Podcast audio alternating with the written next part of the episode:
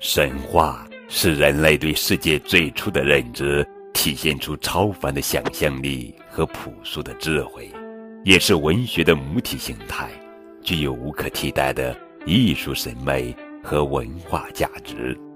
神话产生的年代非常久远，最初呀是以一种口头文学的形式在古代先民中流传，一些原始神话。早在人类创造文字之前就产生了。中华民族的神话故事与中华民族的历史一样源远流长，与中华民族灿烂的文化一样绚丽多彩。今天呀，高贵叔叔就给孩子们讲一讲中国神话故事：女娲造人。天地开辟后，天神女娲来到天地间各处游历。美丽的天空中，日月星辰闪烁着光辉；广阔的大地上，山川秀丽，花草树木、鸟兽虫鱼繁衍滋长，处处显示着生机。这一切都使他感到无比喜悦，但他总感觉有某些不足。是啊，天地间还缺少着一种有智慧、能主宰万物的生灵，不然的话，天地间的景象再美，又有什么用呢？女娲沉思了一会儿，蹲下身来，用双手捏合地上的黄土，仿照着自己的模样。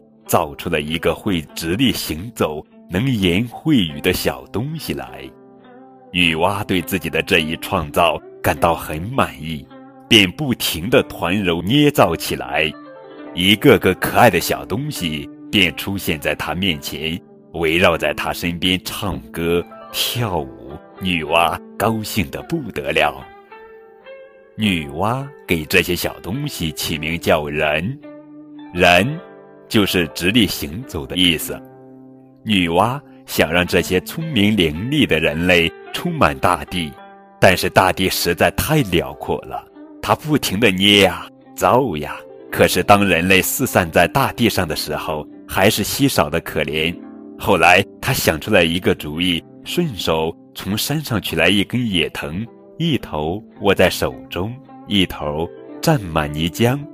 不住地抡动起来。神奇的是，这些溅起来的泥点落在地上，居然都成了哇哇叫的小人。这个办法真是又快又省事。于是女娲甩呀甩呀，不久天地四方就布满了人迹。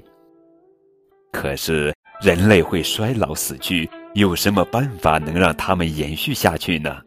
女娲创造了婚姻制度，让男女相爱，生儿育女。世世代代繁衍下去，这就是女娲造人的中国神话故事。更多互动可以添加高个子叔叔的微信账号。感谢你们的收听。